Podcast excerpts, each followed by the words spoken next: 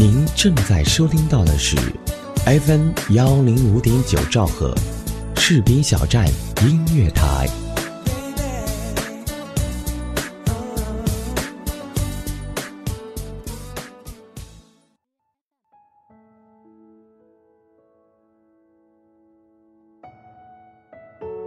嗨，大家好，这里是 FM 幺零五点九，士兵小站音乐台的军营下午茶节目。我是主播猫千岁。今天我们来聊一聊“军人优先”这个话题。每年两会都有军队代表委员就“军人优先”这一军人权益不断提出提案议案，要求极大保障军人的权利。也不知道有多少兵哥哥、兵叔叔、兵爷爷们享受过“军人优先”这个待遇。先不说“军人优先”是否是军人的一项特权，光听反对的那些声音就知道，“军人优先”这个权利，在有些人的眼里非常的微不足道。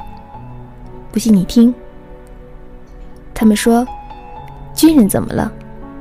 军人了不起呀？军人就搞特权不排队呀？”他们说：“军人也是一种职业，凭什么这种职业要优先？”幸好，在我的日常生活中，没有遇到过戴着有色眼镜去对待军人的人们。如果我听到这些反对的声音，我一定会上去反驳他们，让他们闭嘴。军人的付出不能被无视，因为军人所付出的牺牲是他们看不到的。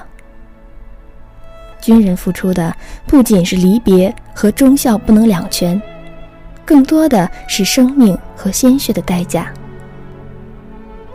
有人可能又说：“现在是和平时期，军人又不打仗，除了那身衣服，不都和我们一样吗？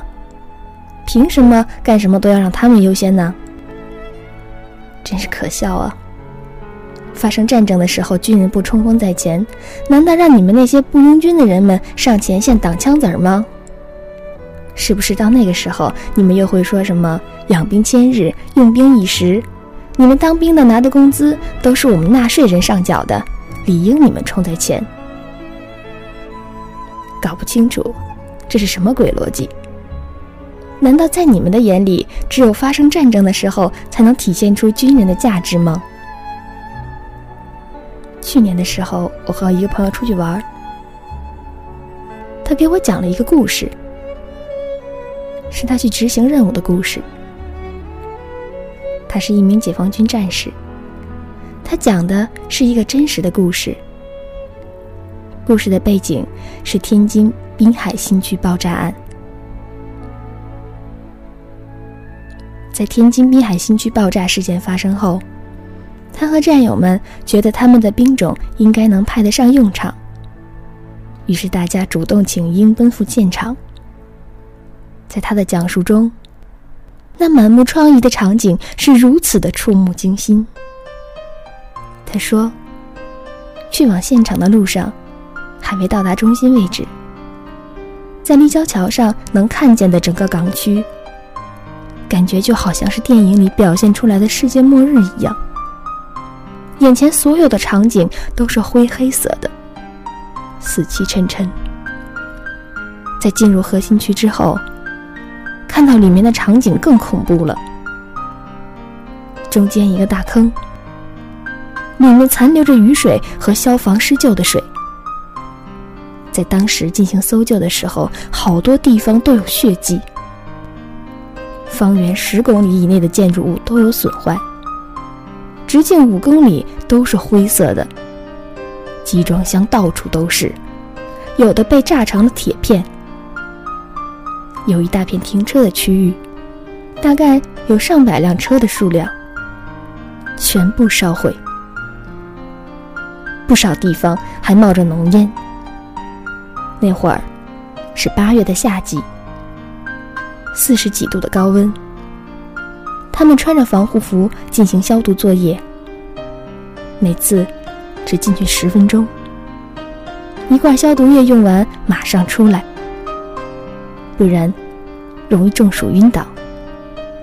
很多楼房一进去就能看见地上的血脚印儿，都能猜测得出来，当时的人有多慌张。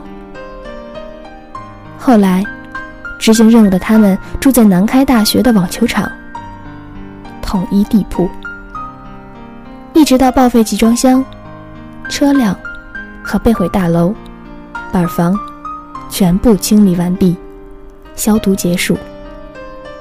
他们主要的任务是搜救、化验水源成分和消毒，对空气成分进行分析，以便对症下药。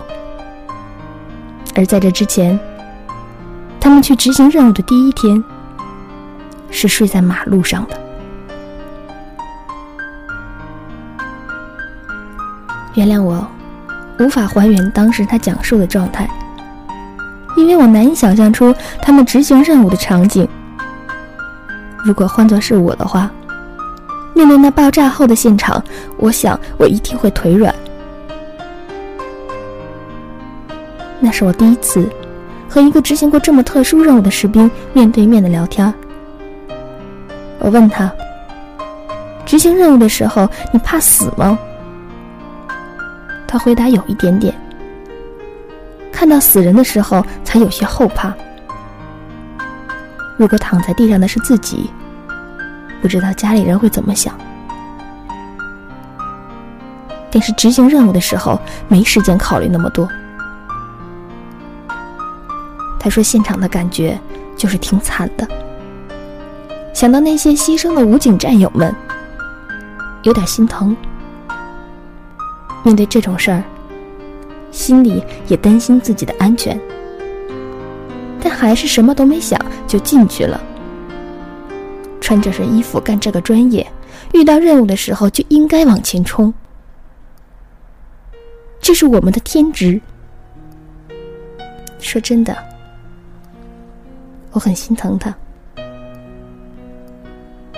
虽然他给我讲述的时候是一副云淡风轻的样子，天知道在执行任务的时候会不会有什么突发事件。幸好，都过去了，一切平安顺利。他是九零后的孩子，和同龄人相比，他的肩上多了一份保家卫国的责任，担起的是守护人民的一片天。大概是初中的时候，语文课本里有作家魏巍的一篇文章：“谁是最可爱的人？”当时年纪小，没有懂得这篇文章所描述的那种幸福的感觉。里面的文字是如下的内容：亲爱的朋友们，当你坐上早晨第一列电车驶向工厂的时候，当你扛上篱笆走向田野的时候，当你喝完一杯豆浆，提着书包走向学校的时候。当你坐到办公桌前，开始这一天工作的时候；当你往孩子口里塞苹果的时候；当你和爱人一起散步的时候，朋友，你是否意识到你是在幸福之中呢？现在看来，这一件件不起眼的小事儿，的确是平凡的幸福，而这平凡的背后。是军人守卫在边防线上为我们站岗，是军人在危难时刻冲锋在前为我们保驾护航。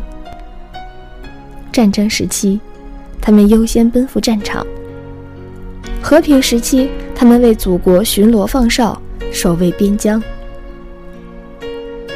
灾难发生的时候，处处能看见他们的身影；突发事件的时刻，他们挺身而出，救人民于水火之中。那些反对的声音，你们是否还记得，一九九八年抗洪时，解放军优先用血肉之躯筑成的钢铁长城？你们是否还记得，二零零八年汶川地震时，四千五百名空降兵写好了遗书，优先空降到灾区进行营救？你们是否还记得，二零一零年舟曲泥石流时？解放军及武警官兵优先抢险救人，不眠不休。台风来临的时候，战备的是他们；暴雨来袭的时候，战备的是他们。我再来了，他们第一个冲在前面。那时候，你们为什么不说军人凭什么优先？当你平时不尊重军人，不愿意优待他们，当灾难来临、硝烟弥漫的时候，你们凭什么指望他们用生命去捍卫和平？当我和一些部队的朋友聊天，说起“军人优先”这个话题的时候，他们竟然有些无奈地说：“军人优先就是个笑话。外出不着急的时候，没人会去优先。想优先一下，穿着便装还不好意思去插队。面对现在这种不拥军的现实，军人优先就是一纸空谈。”但我知道，很多人还是愿意支持军人优先的。当然，这里包括了军属和拥军的人，他们愿意为最可爱的人提供一切便利。比如我的朋友曾经和我说过，他穿着军装去地方医院看病，大夫看到他的军装，便对他说：“你过来，先给你看。”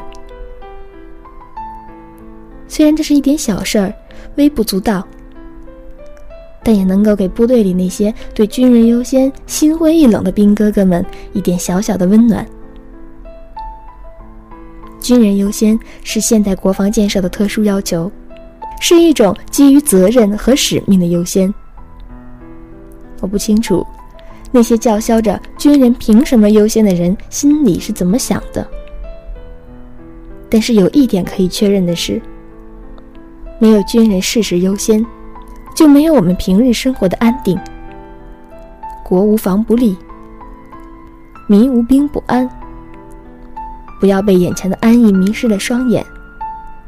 虽然媒体呈现在我们眼前的是一片太平盛世、喜乐安康，但是在我们看不见的地方，处处都是没有硝烟的战场。希望每一个人都能够给予军人一份理解和支持。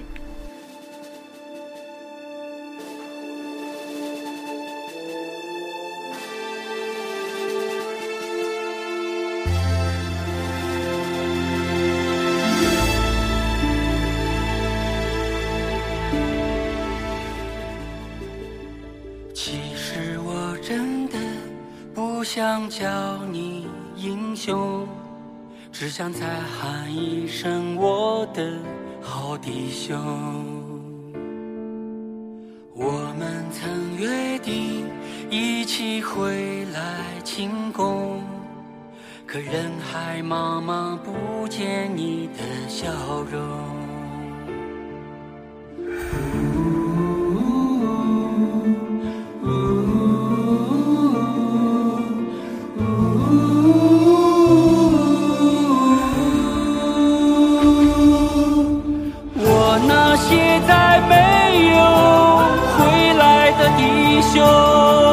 让我一生都好不了的疼痛。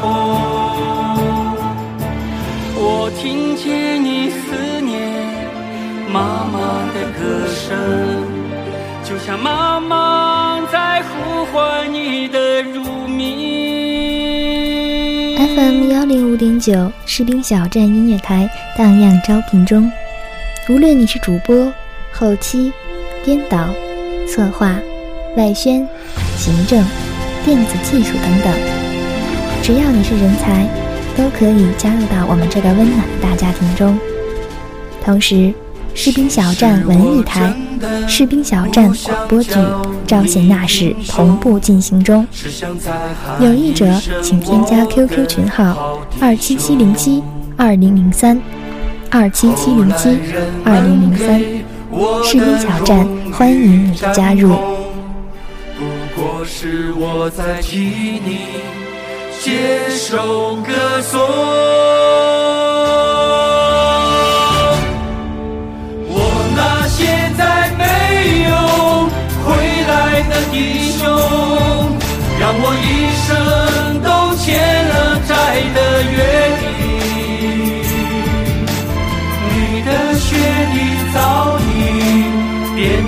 的火种就像花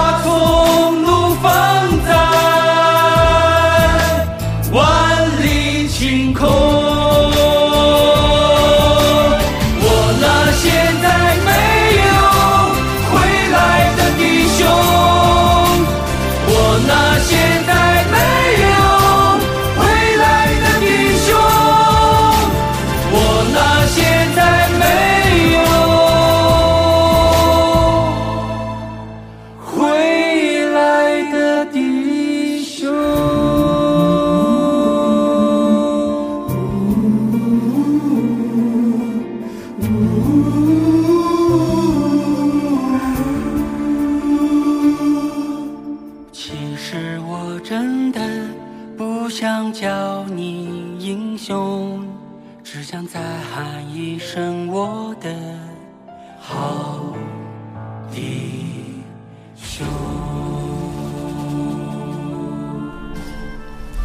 本节目责编子恒，监制浩然，主播猫千岁。感谢你的收听，我们下期节目再见。